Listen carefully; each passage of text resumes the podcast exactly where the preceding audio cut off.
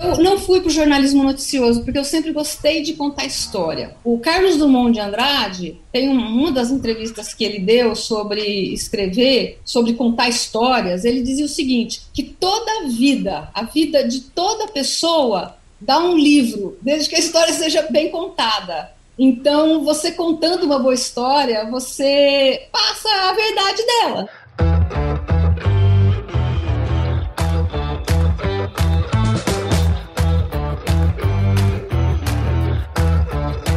E aí, pessoal, tudo beleza? Estamos começando mais um episódio aqui do Agro Resenha e nessa semana tô aqui com a Vera Ondei, que é editora de agro na Forbes e presidente da Rede Brasil de Jornalistas Agro. A Vera é jornalista pela Faculdade de Comunicação Social Casper Libero e possui pós-graduação em transformação digital pela PUC. Vera, muito obrigado por participar aqui com a gente e seja super bem-vinda aqui ao Agro Resenha Podcast. Ah, obrigada pelo convite. Em geral, o jornalista não gosta de ser entrevistado. O jornalista gosta de entrevistar. Então, eu já vou dizendo que esse é um lugar que jornalista não gosta de estar. Normalmente não está, né?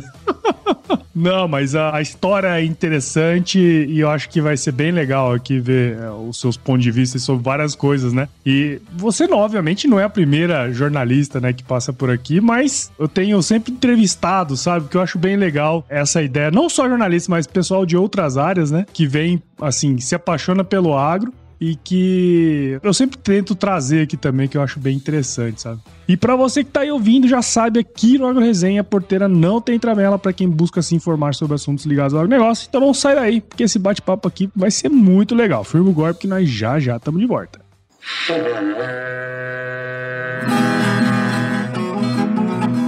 Você já deve ter ouvido a máxima de que é o olho do dono que engorda o boi, certo? Isso é verdade até certo ponto, afinal, só olhar não adianta nada ser uma boa direção. Com base em valores como honestidade, qualidade, inovação nos produtos e excelência no atendimento, a Nutripura, que há quase 20 anos atua no segmento pecuário, te dá essa direção, oferecendo os melhores produtos e serviços aos pecuaristas, garantindo resultados positivos não só no campo, mas principalmente no bolso. E eu digo isso não é da boca para fora não, afinal eu trabalhei lá, cara. Eu vi com meus próprios olhos a competência técnica e o cuidado com o negócio do cliente. Saiba mais sobre a Nutripura em www.nutripura.com.br e fique ligado nos artigos que saem no blog Canivete, que na minha opinião é o melhor conteúdo sobre pecuária de corte que você vai encontrar na internet. Siga também a Nutripura nas redes sociais, é só chegar lá no Instagram, Facebook, Twitter e YouTube e fique atualizado sobre o que há de mais avançado na pecuária. Nutripura, o produto certo na hora certa.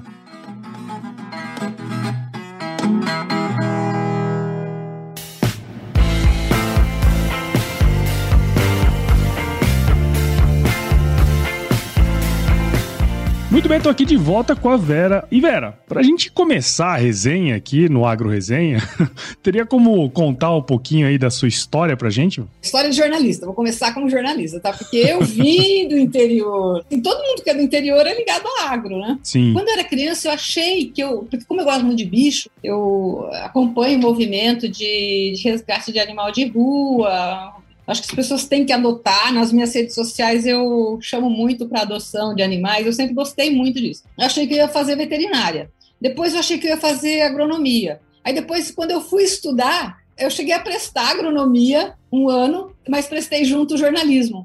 Porque eu fui para um cursinho que tinha aulas de redação e eu sempre gostei de escrever, tem um anedotário de quando eu era, quando estava na escola, primária, porque eu sou péssima para trabalhos manuais, não, não, consigo fazer qualquer coisa, pintar, alguma, apertar parafuso, então tenho um certo problema com isso. Então, era eu e mais duas amigas, as três, Luluzinha, ela ficava sempre junto na escola, e eu, nas aulas de arte, eu sempre enrolava, sempre dava um jeito de enrolar o professor e não fazia nada na sala de aula. E as minhas amigas faziam todos os trabalhos de arte para mim em casa. Eu entregava tudo pronto. No entanto, eu fazia as redações de português, eu fazia das três. Teve uma ocasião que a professora fez um, uma disputa, né, entre a sala ali, sobre escrita e tal. Eu ganhei o primeiro lugar, a minha amiga ganhou o segundo lugar e a outra amiga ganhou o terceiro. terceiro.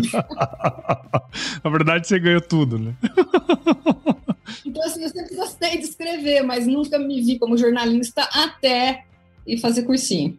E sabe uma coisa interessante? Eu não sei o que, que, tem aí nesses jornalistas, viu? Eu entrevistei você agora, que me diz que a ideia era ser veterinária. Entrevistei recentemente o Cassiano Ribeiro. Depois agrônoma. É, então, depois agrônoma. Agronomia.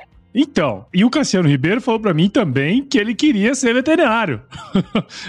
e se tornou jornalista. Aí, quem que é aquele que, um, um, mais velho, que até se aposentou e agora tá fazendo veterinária? É, como é que é o nome dele? Me fugiu na memória aqui agora. Um jornalista super famoso, Boris Casoy. Olha, que legal, vou, vou fazer isso. Eu cheguei a prestar agronomia. Era, na Unesp eram três dias de vestibular. Uhum. Eu prestei vestibular para jornalismo, e fui para na Unesp depois agronomia. Eu fui o primeiro dia, o segundo dia, o terceiro dia eu não fui prestar vestibular, porque se eu passasse eu teria que decidir. Eu decidi antes. Interessante, cara. E eu queria, na verdade, começar aqui também um pouco dessa resenha, depois dessa história, né, que eu acho que é bem interessante, como eu falei lá no início, eu já entrevistei vários jornalistas aqui, sabe? E uma coisa que eu gosto sempre de entender, de saber, é como cada um deles entrou pro mundo do agro. Você já tem uma história de família, de, de onde você morava e tal, mas no caso do jornalismo agro, como que deu-se essa entrada sua? Como que aconteceu isso? Olha, eu comecei no jornalismo na Quatro Rodas. Uhum. Foi o meu primeiro emprego, fui a primeira mulher a trabalhar na Quatro Rodas. E foi por acaso que eu parei na Quatro Rodas, porque eu estava me formando. Eu já estava na editora Abril, porque tinha aquela coisa de você tinha que começar a trabalhar antes de se formar. Eu já trabalhava na editora Abril e tinha vaga para quatro rodas. Eu, eu, eu prestei o, o, teste, foram dois meses de teste, porque era para dirigir, para viajar sozinho. E eu passei e fui. Foram anos maravilhosos. Então, eu, eu sempre achei, e eu continuo achando, que a nossa profissão, a gente está num lugar privilegiado, que é na primeira fileira da história. Né? A gente é um ator privilegiado, né? enquanto as pessoas entram em contato com a informação ali numa parte do dia delas, a gente vive disso, a gente vive para isso. Então, a gente está num lugar privilegiado. Se fosse hoje, talvez eu não tivesse deixado a quatro rodas, deixado esse esse setor do, de turismo, porque você tirar férias hoje, você hoje não, bom tempo já você parar, né? Você dar as pausas, né? Mentais, as pausas para o seu corpo, né? Se refazer é uma questão de saúde. Mas quando eu comecei na década de meados da década de 60, eu me formei em 1986. E então isso não isso não estava em discussão. É, eu, sou, eu sou Jurassic Agro. Eu falei, a turma do Jurassic Agro. Então, eu sempre achei, como jornalista, eu deveria ter um papel social. E na época que eu quis sair do, desse jornalismo de turismo, eu não enxergava essas pausas de corpo e mente como algo social, como um papel social e a produção de alimentos, né, eu vim do interior, quando eu era criança, eu, eu, morava do lado de um legado agrícola, ele passava em casa, me pegava e ia em dia de campo, porque eu ia eu gostava, eu gostava de ir. O doutor Lorival, ele é foi uma pessoa muito importante ali na, na, região de São José do Rio Preto, como delegado agrícola ali do, do, interior do estado, e ele passava em casa me pegava. Eu ia ver dia de campo de feijão, eu lembro, tinha oito, nove anos, estava dia de campo de feijão, mas não fazia a mínima ideia que eu, um dia eu, eu seria jornalista. É interessante, né? Porque a hora que você vai juntando as coisas, né, a, a, história e tal, você vai entendendo também um pouquinho do estilo, né? Por exemplo, assim, eu quando leio um texto seu, eu sei que é o estilo seu, sabe? É, é, bem interessante esses negócios, porque eu acho que isso também é muito difícil. Porque, assim, o que você coloca ali é muito da sua história também, muito de como você enxerga o mundo. E eu acho que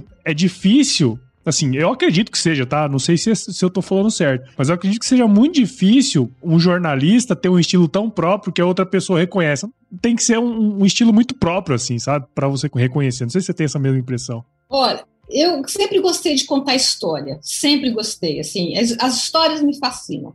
E, então, assim, para mim, eu não fui para o jornalismo noticioso. Eu acho maravilhoso o jornalista noticioso, essa nova geração. Você está lá, eles são rapidíssimos e, tem toda uma estrutura ali para você ser o primeiro a chegar. Você, pá, você vai até a raiz. Eu sempre gostei, assim, sempre, a vida inteira. Então, quando eu vou escrever uma reportagem, eu sempre pergunto que história que eu quero contar e uma coisa que eu sempre faço, que história que não foi contada ainda que viés daquela história não foi contada ainda. E é um exercício, é muito difícil. Hoje as redações são muito corridas, mas eu acho que esse exercício no jornalismo, acho que a gente precisa fazer, principalmente a gente do agro que está nesse paralelo, né, do noticioso, né, e que é contar histórias. Enfim, eu sempre peguei por aí.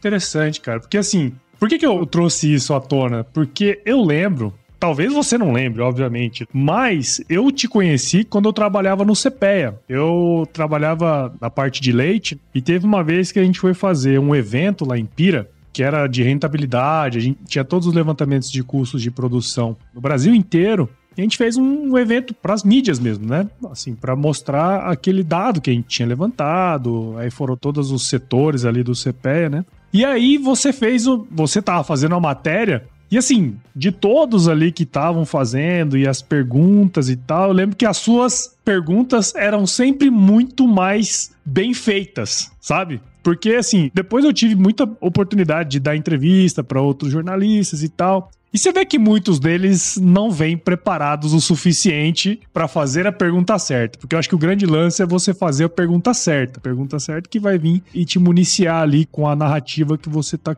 querendo dar a história que você está escrevendo ali, né? E eu queria entender, você já falou um pouquinho, mas bem especificamente, no seu caso, a que você atribui esse seu diferencial de ser uma boa jornalista ágil, de contar boas histórias, tentar ver esses lados. Às vezes a gente não para para analisar o outro lado. A que, que você atribui isso, Vera? Olha, eu acho o jornalista tem que ser um curioso. É um ser curioso, sabe? Eu sou brasileira e não desisto nunca. Eu, eu tenho que ser curioso. Então, é, e não ter medo de perguntar.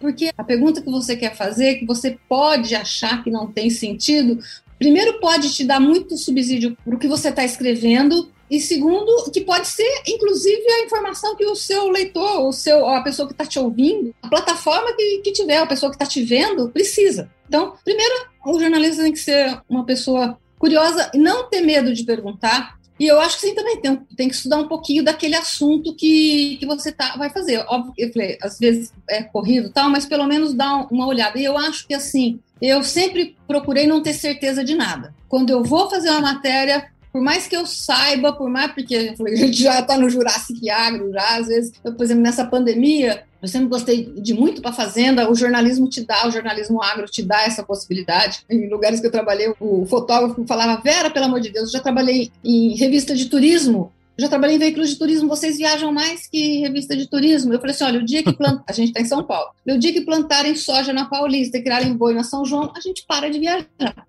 Então, assim, o jornalismo te dá essa possibilidade de estar no lugar. O jornalista agro vai para o campo ainda, que não acontece muitas vezes com outro jornalista de economia, de qualquer outro setor. Nós e o pessoal da geral, né, que vai. Sim. É, então, a gente vai para lá. Então, você já está no lugar. Então, não tenha medo de fazer pergunta. E, e estudar e jamais ser um especialista. Assim, eu falei de faculdade, quando eu vim para o agro, né, quando eu comecei o agro, eu cheguei a fazer, eu falei, bom, quando eu fui para a DBO, na verdade, eu falei, bom, estou na Bíblia da pecuária, vou fazer zootecnia. Eu fiz vestibular, eu ia começar a fazer zootecnia, aí eu falei, mas por que que eu vou fazer zootecnia? Porque daí eu vou ter as minhas verdades como zootecnista. Não, não posso fazer zootecnia. Eu preciso perguntar para o zootécnico. Eu preciso perguntar um cara, um especialista. Porque o especialista, o professor, é, faz catequese, né? Sim. Você sim. ensina. Não, a gente pergunta. Exato, isso que eu ia falar, porque no fim das contas, você tem que ter a curiosidade e a perspicácia de fazer a pergunta certa, que eu acho que é esse grande lance. E eu, assim, eu, uma vez eu ouvi e eu nunca mais esqueci disso, e eu pus para minha vida: olha, por mais que você estude, você faz 10 mil matérias sobre a mesma coisa, você, jornalista, vai ser um grande especialista. A gente conversa sobre tudo. Então, a gente tem um conhecimento vasto como o mar, mas o conhecimento chega até a canela.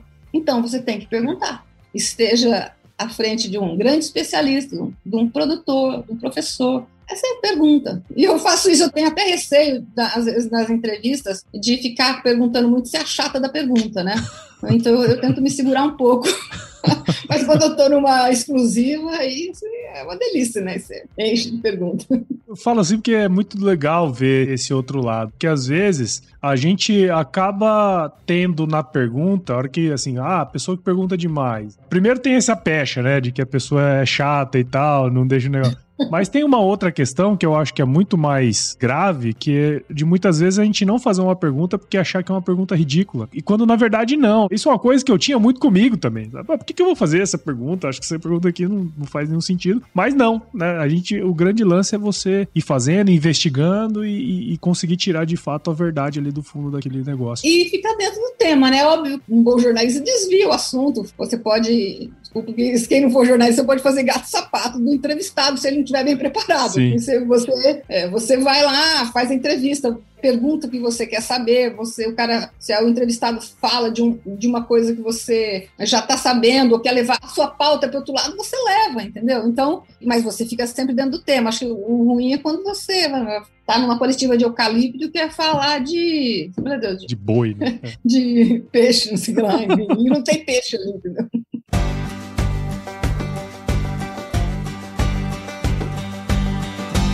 E aí, tá curtindo o bate-papo, cara? Espero que sim. Mas eu tô passando aqui para te dar um recadinho. A missão da Stoller é transformar conhecimento em inovação para a agricultura, gerando valor a todos os envolvidos. Por mais de 50 anos, ela transforma conhecimento em inovação no esforço de impulsionar as culturas a alcançarem seu máximo potencial genético e atingir altas produtividades. E quando se trata de conhecimento, você pode encontrar tudo sobre fisiologia, nutrição e Biologia de Plantas no podcast Campo On, produzido pela Stoller.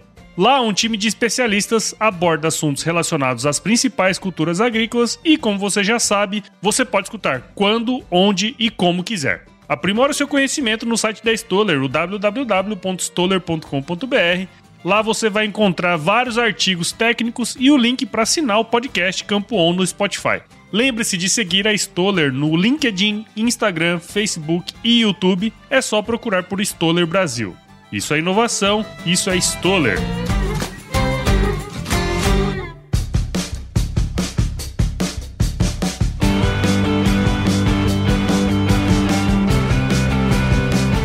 Ô Vera, tem um, um ponto também que eu sempre gosto de entender um pouquinho do pessoal, é sobre essa questão da comunicação. Isso é uma coisa até, às vezes parece que é meio chato você ficar repetindo e tal, dessa questão da comunicação no agro. Mas eu vi uma entrevista sua, não lembro onde, que você comentou um pouco sobre esses aspectos e para você que vive esse dia a dia, a comunicação do dia a dia, de estar tá vendo o que está acontecendo e analisando, enfim, vários grupos também. O que, que na sua visão como, né, o agro deveria que caminho, sei lá, a gente deveria seguir nessa questão da comunicação, se a gente deixa ela de massa ou dá subsídio para os nichos avançarem dentro das suas áreas. Como que você enxerga essa questão? A comunicação passa por um momento turbulento. Os comunicadores, a comunicação, os caminhos, você tem toda a parte dessa transformação do online, né? Uhum. Então, assim, quando você está no olho do furacão, é muito difícil você olhar o furacão. Então, assim, por exemplo, talvez a análise que você faça hoje não sirva para que dois anos, para, né? Outro dia eu falava que a Netflix nos trouxe uma comodidade a preço justo, em conta, e, e isso você quer a informação nesse mesmo esquema, justo, em conta, ali na hora tal. E, e aí eu falei, ah, mas não é Netflix. Eu, não, falei, tudo bem, a Disney já é, tá acima da Netflix, tá dando um banho, mas é como conceito. Enfim, então, assim, as coisas vão mudando muito rapidamente. Então, é muito difícil você fazer uma análise abrangente estando no olho do furacão. Mais do que eu enxergo. Hoje eu estou num veículo que fala para fora do agro. Uhum. Tem uma área lá que você que a gente fez, quem, quem é do agro tá lá, vai lá no, nas redes sociais, no Forbes Agro, tem a editoria Forbes Agro, mas de modo geral a gente está dentro de uma plataforma diversa, né? Uma plataforma que fala de vários assuntos. Então hoje eu sei que eu falo com um público que não é de agro. E esse público tem assuntos que eles são muito reativos, tem matérias que eu faço hoje que eu, ah, puta, que matéria legal, vai emplacar, não emplaca porque você está desconectado com a pessoa que passou ali pelo seu texto. Eu sempre achei assim que a comunicação dentro do agro precisa ser lapidada, precisa ser mudada, ela precisa fazer muitos dos nossos veículos precisa fazer a transformação digital, você precisa repensar o seu público, os seus nichos. Eu acredito muito em jornalismo de nicho, de comunidade. E essa comunicação hoje, fora do agro, você tem que ser uma comunicação tanto empática, não violenta, né? Você. Eu, eu falei assim, já da catequese, né? Uhum. O jornalismo não é catequese, a academia faz, né? Os, os especialistas fazem isso. Mas quando eu penso em, em comunicação fora do agro, comunicação para esse público, é realmente pegar na mão, praticamente uma catequese. E você respeitar quando ele te lança uma pedra, quando ele te ataca, né? Evidentemente, ele não está te, não falando tá te matando, ele está verbalizando aquilo, aquele descontentamento, é porque ele tem uma percepção do agro que não é boa. Uhum. E a percepção vem da experiência. Então você tem que contar para ele que nem tudo são flores, mas nem tudo são coisas ruins, que o mundo é diverso. E o próprio setor faz isso de vamos separar o joio do trigo, quem desmata não é produtor, enfim. E essas coisas, as histórias, as boas histórias, é, essa conversão, né, essa catequese do seu público, você tem que fazer e tem que respeitar e tem que dar aquilo que ele precisa e aquilo que você acha, aquilo como você como comunicador, né? Você estuda o seu público, você sabe onde que ele está, você sabe o que emplaca, né? Eu não gosto da palavra, é o engaj, tal do engajamento, né?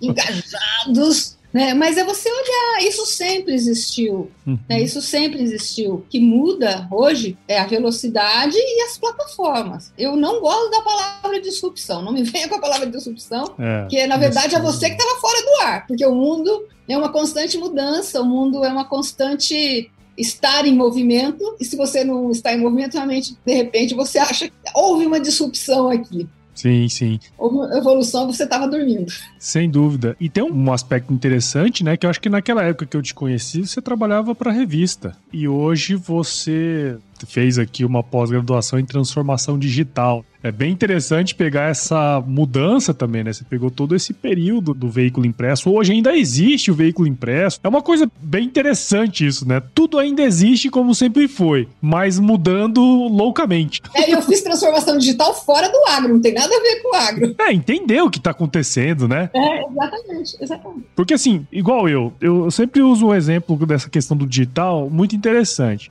Eu tenho um Kindle. Eu gosto de ler no Kindle. Mas o Kindle, ele me serve em determinados momentos. Mas a maioria dos momentos, se eu pudesse escolher, eu lia o livro físico. Então, assim, tu, as coisas elas existem, elas existem ao mesmo tempo e essa transformação ela é gradativa. Para mim, a grande transformação que vai ter é que, por um tempo, o online né, te deu a sensação de que tudo é de graça. E realmente tem muita coisa de graça. Só que tem muito, o conteúdo bom não é de graça. Isso custa. Não à toa, alguns jornais dos Estados Unidos falam: você quer papel ou você quer o online? Não preço. Porque o trabalho do profissional, é, tanto faz a plataforma que tá, tanto faz, sabe? Se ela chega de uma maneira ou de outra. Então, a entrega, assim, o que é que você vai entregar? Obviamente, as revistas impressas, o papel, tem realmente um grande desafio, porque ela tem o formato do papel. E, no entanto, o formato da revista não é o papel é o empacotamento do que você faz. Então, hoje, realmente, quem empacota, de que maneira você empacota, é realmente um, um grande desafio. E, por exemplo, na Forbes, a gente está fazendo fortemente essa transformação digital, indo atrás de onde é que está o, o, público. Tem a revista, tem o, o, papel, mas tem, eu como várias outras, tem o app, tem, aí tem, tem o, isso aqui é o Instagram, tem Instagram, tem o LinkedIn, tem o LinkedIn. A gente está com 7 milhões de seguidores no, no Instagram, mas a Forbes americana. Chegamos a um milhão no, no LinkedIn. Tem o, no Facebook. O TikTok convidou a Forbes para produzir conteúdo para o TikTok. Então, assim, já está no TikTok já há um ano. É produzindo, não, não, então estamos dançando lá. Né? Estamos produzindo conteúdo. Então, assim, a maneira de você transmitir a, o jornalismo, e ele vai ser cada vez mais necessário, porque você vê um curador de conteúdo, eu acredito muito na, na nossa profissão e que está em xeque, mas eu acho que tem, tem grandes desafios que vão ser vencidos, porque, como eu falei, a gente está 24 horas por dia curando né, o que acontece no mundo, no nosso caso, curando o que acontece no agro, e tem que ter um profissional. Evidentemente, hoje todo mundo produz conteúdo, se você pensar em conteúdo, todo mundo. E tem contas Até um engenheiro agrônomo aqui, ó, fazendo um podcast, né? É, não, e gera é, conteúdos maravilhosos. Hoje o mundo produz mais conteúdo do que é capaz de consumir. Sim. Isso tem, é, tem dados, não sou eu que estou falando, não, tem, tem dados da Meta, na época que chamava Facebook ainda, mas é, tem dados, você, você produz mais conteúdo do que é capaz de consumir. Qual que é o grande desafio? É você não ser descartado. Uhum. Você está lá num pacotinho né, daquele leitor, porque se ele descartar, ele não volta para você. Então, a sua grande batalha é não ser descartado, por uma, uma, hora ele vai, uma hora ele vai te achar. Se ele, se você ele guarda ali próximo de você. Então, para mim, esse é o nosso grande desafio na comunicação: não sermos descartados. É verdade, cara. Muito interessante essa visão aí, né? Tipo, de realmente entregar algo relevante. Que a pessoa do outro lado vai olhar aquele conteúdo, vai se identificar e vai aprender com ele também, né? Eu acho que esse é um grande lance aí que você comentou que eu achei bem legal.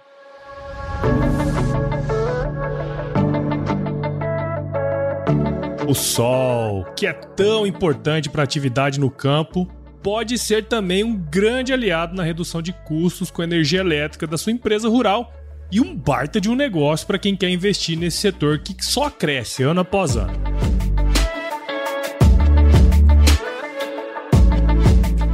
Hoje, a energia solar já representa quase 10% da matriz elétrica no Brasil e o seu crescimento está diretamente ligado ao seu benefício: uma energia limpa, com baixo custo e um ótimo retorno do investimento. E quem acredita de verdade no potencial das usinas solares em nosso país é a Bono Fotovoltaico, uma empresa 100% focada em gerar energia limpa para o mercado corporativo e o agronegócio, sendo uma das maiores empresas de engenharia, gestão de compras e construção do Brasil. Siga Bono Fotovoltaico nas redes sociais, basta procurar por arroba Bono Fotovoltaico no Instagram, Facebook e LinkedIn ouça o episódio especial que a gente fez aqui no Agro Resenha. É só buscar aí na sua timeline e visite o site www.bonofotovoltaico.com.br e entre em contato com a equipe da Bono aí para fazer um orçamento legal. Beleza?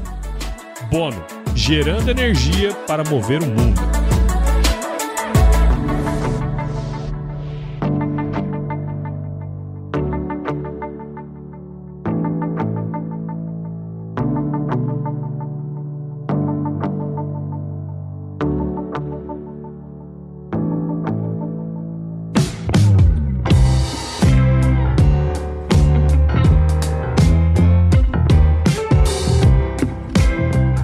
Pra gente ir pros finalmente aqui, como eu falei lá atrás, eu acompanho as suas publicações, tá sempre ali de olho, né, no, no que você tem feito todos os textos muito bem elaborados, especialmente essas matérias que acho que eventualmente você faz umas matérias mais parrudas, assim, com essa história, essa contação de história que eu acho bem legal. Eu, obviamente, que deve ser um trabalho bem grande aí de pesquisa, entrevista, e depois juntar tudo isso numa matéria que fique legal de ler, ao mesmo tempo ser relevante, que é esse papo que a gente estava falando aqui agora. Como que surge essas matérias assim? Eu lembro que agora recentemente você postou uma dos millennials, é, é, bem interessante esse ponto, porque assim, às vezes você tá vendo lá uns moleque lá de coque no meio da lavoura, né?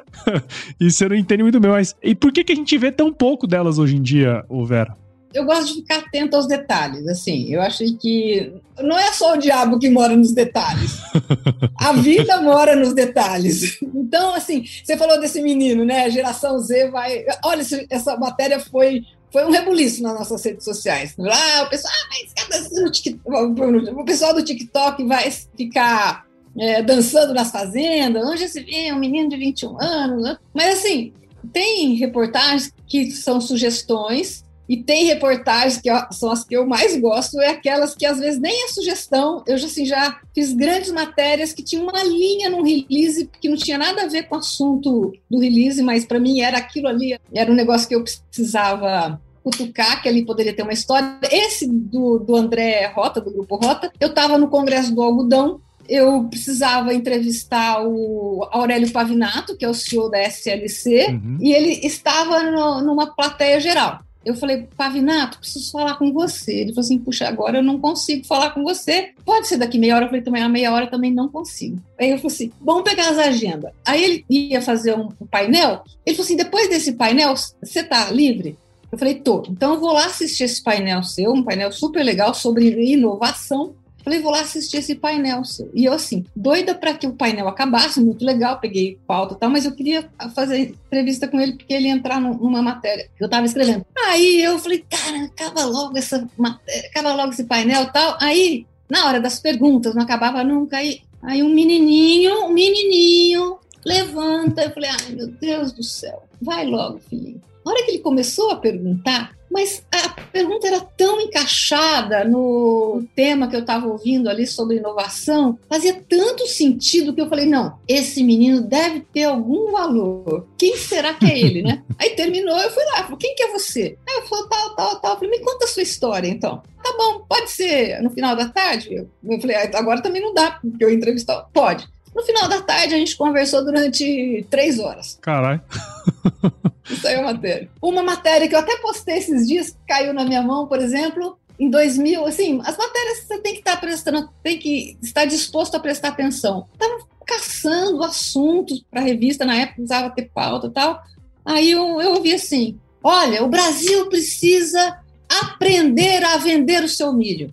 Eu falei, como assim? A exportar o seu milho. O Brasil não exportava. Uhum. É. Aí eu fui atrás deu uma capa, aquele, tipo, você ainda vai ter o meu milho, fizemos um, puta entrevista com o pessoal da Bom Futuro, e na época, teve gente que chegou para mim e falou assim, essa matéria não podia ser feita, porque você falou que o pessoal tá ganhando dinheiro com plantando milho, que as pessoas falavam, eu tô ganhando dinheiro plantando milho, uhum. e você não pode fazer isso porque você está inflacionando o mercado. Nossa Senhora! O Brasil exportava naquela época 9 milhões de toneladas e hoje exporta 20 milhões de toneladas. Cara, eu, eu, tenho uma raiva dessas reações de mercado. Acho que é muito por ter trabalhado em CPEA e MEA, essas coisas só, mas, putz, tem umas visões que são muito limitadas, né? As histórias vão caindo no meu colo e eu vou contando. Putz, assim, eu poderia ficar aqui, ó, a gente poderia ficar horas aqui trocando essa ideia, eu acho muito legal, assim. Primeiro de tudo, o seu trabalho. E, assim, eu sou um fã desde aquela época uns anos atrás, eu fiz uma mudança e naquele dia você me deu um cartão, cara. E eu tinha esse cartão nas minhas coisas. Eu falei, cara, olha só, velho, eu já tinha um podcast. Puta, um dia vou entrevistar a velho. E olha aí, você tá aqui no podcast. Então eu queria agradecer demais a sua participação aqui. Dizer que para mim foi muito legal conhecer a sua história, tudo que você tem feito aí. Tenho certeza que quem tá do outro lado também, seja ele jornalista ou não, entender um pouco também do seu trabalho. Então, muito obrigado e parabéns, viu? Eu é que agradeço esse convite. Passou rapidinho. É, passa rápido. e, Vera, conta pra gente aí como que quem tá escutando a gente aqui agora pode acompanhar o seu trabalho. Acompanhando a Forbes, é onde eu tô hoje. Acompanhando a Forbes. A gente tá nas duas plataformas, a gente não tem hoje, a gente tá em tudo quanto é lugar. Forbes tá lá. E essa experiência é muito interessante porque a Forbes é um título internacional, ela tá, é uma revista que tá, uma revista, uma plataforma, a gente tem mania de falar revista, mas é uma plataforma em 28 países e o Brasil é o único que tem agro, não por acaso, né? Sim, claro. Então, assim, a gente também é um, uma experiência internacional de levar agro. Evidentemente, assim, óbvio que tem temas, né, de, de agro, mas não tem uma editoria. A Forbes Argentina tem uma editoria de tech, né, de tecnologia, e agro está dentro de tech. Mas agro mesmo ela não tem. Então, assim, aí eu fico olhando a Forbes na China, a Forbes na França, a Forbes na Itália, e vou tentando ver o que, que eles falam, né, de, de temas de agro para ver a abordagem que eles tenham. Sim. É interessante que você pega as plataformas digitais, a grande maioria coloca agro dentro do caderno de economia. E agora eu tenho percebido que agro virou mesmo uma editoria. Isso é bem legal. Isso é interessante. Muito interessante. Desmamada a editoria de economia. É.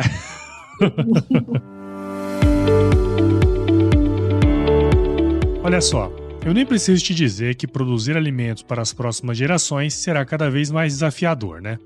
Com uma demanda crescente por alimentos e com o uso racional dos recursos naturais, só o conhecimento e o trabalho duro podem nos ajudar a enfrentar esse desafio. E é por essas e outras que a missão da Yara é alimentar o mundo e proteger o planeta de forma responsável. Você já imaginou como seria uma sociedade mais colaborativa, um mundo sem fome, um planeta respeitado? Pois é, é pensando justamente nisso que a Yara busca crescer de forma sustentável, promovendo a nutrição de culturas ecologicamente corretas através de soluções de energia com emissão zero, aumentando assim o valor em todos os elos do agronegócio. Top demais, né? Conheça mais sobre a Yara no www.yarabrasil.com.br e aproveite para navegar na plataforma de e-commerce novinha em folha, onde você pode comprar fertilizantes de uma maneira diferente e com a confiança de sempre. Lembre-se de seguir a Yara no LinkedIn, Instagram, Facebook, Twitter e YouTube. É só procurar por Yara Brasil Oficial. Yara e você, nutrindo hoje para colher sempre.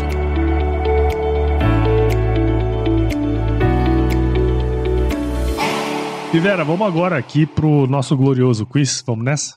Nossa, quiz? Ixi,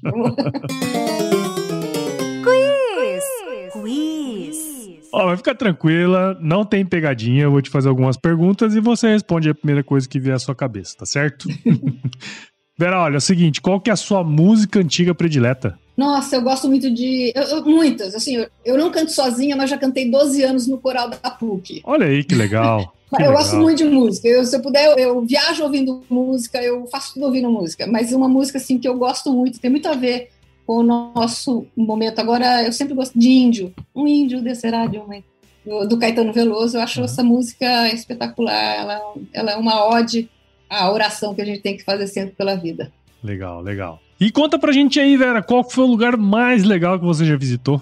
Olha, eu vivi dois anos fora do país. Hum. Eu achei que eu tinha conhecido muitos lugares legais. Mas quando eu fui a Fernando de Noronha, eu achei um lugar espetacular, assim, como passeio. Legal. Se você falar de agro, tanto lugar legal, mas uma coisa que me encantou, assim, do último período, né? É a Serra do Roncador. Hum. Tem um trabalho muito legal. E antes disso, tinha me encantado muito, que eu, é uma região que eu acho espetacular, que inclusive a Serra do Roncador está ali, que é o Vale do Araguaia. Aquilo lá é maravilhoso. Tem lá do Mato Grosso, tem lá de Goiás. Eu ia para aquela região quando era criança, cara. Aquela estrada lá nem era estrada direito. ah, do agro é difícil falar, né? Porque tem cada fazenda é, maravilhosa, tem. tem. cada coisa, tem cada lugar. Cada fazenda é um universo, né? E não tem a ver com agro. Fernando de Noronha, eu achei que eu tinha conhecido muito lugar bonito. Quando eu cheguei, eu falei, gente, isso aqui é espetacular. Legal, ainda vou um dia conhecer também, parece ser bem interessante. E conta pra gente aí, Vera, qual que é a sua especialidade na cozinha? Ave Maria, até assustou. Eu adoro ah, cozinhar, eu adoro assim, Natal, assim, eu, eu comando as panelas. é, mas eu, eu, gosto de. Eu gosto de decorar bolo. Eu sempre, sempre gostei de decorar bolo. Interessante, interessante. Bolo. Olha, acho que é a primeira vez que bolo aparece na especialidade. Eu gosto de decorar bolo. E Vera, conta pra gente aí um livro, né? Um livro que de alguma maneira aí te impactou e que trouxe coisas boas para você aí para compartilhar com a gente. Olha, um livro que mudou minha vida, porque quando eu li, eu achei que naquele momento eu tinha me tornado adulta eu só tinha 14, 15 anos. Eu me trancava dentro do quarto dos meus pais, porque lá era o lugar mais tranquilo da casa. Foi Confesso que Vivi, do Pablo Neruda. Confesso que Vivi. Tinha 15, assim, esse livro tá sempre na minha cabeça. É, é uma autobiografia. Eu adoro biografias. Mas, assim, de agro, eu acho que todo mundo tinha que ler O Dilema do Onívoro. Ah, eu li esse livro. Do Polanco, que é, um, que é escrito por um jornalista que ele faz um passeio né, pela cadeia alimentar e super bem escrito, todo mundo tem que ler. O Dilema do Onívoro. Esse livro é bem interessante, eu li ele também, é bem legal. E Vera, se você se encontrasse com o seu eu de 17 anos hoje, qual seria o melhor conselho que você se daria? Nossa, que conselho que eu me daria? A vida é boa. Só vai, né? A vida é boa, não sabe? Óbvio que você tem, não é sair da realidade e tal, mas a gente está vivendo um período de esgarçamentos de relações e a gente tem que falar que a vida é boa, a vida é para ser aproveitada, a vida é uma jornada e não, não, faz sentido você se indispor com o outro. O outro não é seu inimigo, o outro jamais pode ser seu inimigo. Aliás, você falou de livro, eu tenho estudado muito a comunicação não violenta e eu estou lendo um livro que se chama Arte da Comunicação Não Violenta, que são uhum. cartas trocadas entre Mahatma Gandhi e o Tolstói, exatamente discutindo isso, como é que você se comunica de forma não violenta e como é que você atrai as pessoas. E um outro que eu estou lendo são os 50 discursos que marcaram o mundo moderno. São todas falas que te chamam para a razão. A razão te dá norteamento. E o norteamento é não seja violento. Muito bacana, boa dica, boa dica. E para você aí, ó, que ouviu esse bate-papo que eu tive com a Vera até agora, eu tenho certeza que você viu valor nessa conversa aqui. Então considere compartilhar esse episódio com alguém que vai querer entender um pouquinho mais sobre essas questões aí que a Vera trouxe pra gente. O podcast ele cresce na medida em que você participa junto com a gente nesse processo. Então o AgroResenha está disponível em todos os agregadores, Apple, Google, Spotify, Deezer, qualquer agregador de podcast. Siga nossas redes sociais também, no Instagram, Facebook, LinkedIn, Twitter, só procurar lá por AgroResenha. Entre no nosso grupo do WhatsApp, no nosso canal Telegram, o link está lá no nosso site, o www.agroresenha.com.br. Escreva para contato@agroresenha.com.br se você quiser indicar aí outras pessoas para vir aqui ao podcast ou mesmo para dizer um oi aí para nós. E nós fazemos parte da rede Agrocast, a maior, mais bonita rede de podcasts do agro do Brasil. Então se você quiser ouvir outros podcasts do agro, é só colar lá em redeagrocast.com.br. É isso aí, Vera. Obrigado de novo. Tenho certeza aqui que foi um baita episódio. O pessoal gostou, viu? Certeza. Obrigada pelo convite. Eu gostei, pelo menos. e deixo aqui meu muito obrigado e uma frase de muita sabedoria. Se chover, não precisa molhar a horta aí, não, viu, é, Com certeza.